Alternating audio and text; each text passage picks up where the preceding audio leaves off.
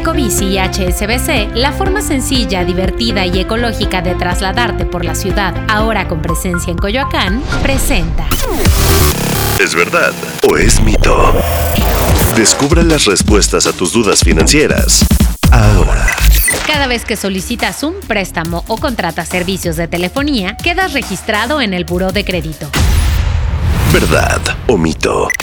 Verdad, esta base de datos da cuenta de si pagas puntualmente tus deudas o si te atrasas al hacerlo. Tu historial no se ve afectado si fallas en algún pago. ¿Verdad o mito? Mito. Tu historial de crédito muestra los últimos 24 o 36 meses. Así que, aun si te atrasas solamente en un pago y te pones al corriente, ese comportamiento queda registrado. Estar en buró de crédito es una mala señal para las instituciones financieras. ¿Verdad o mito? Mito. De hecho, si siempre pagaste a tiempo tus servicios y créditos, estás en buró, pero con una buena calificación. Cualquier deuda que puedas tener se borra eventualmente. ¿Verdad o mito? Mito.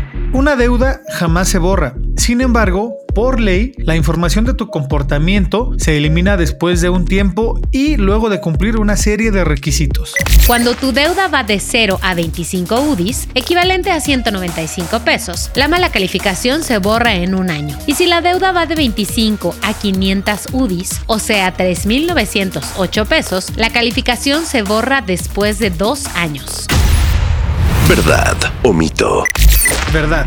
Y en caso de que la deuda sea de entre 500 y hasta 1000 UDIs, lo equivalente a 7800 pesos, se elimina en 3 años, mientras que las deudas que van de 1000 a 400 mil UDIs o 3.1 millones de pesos se eliminan en 4.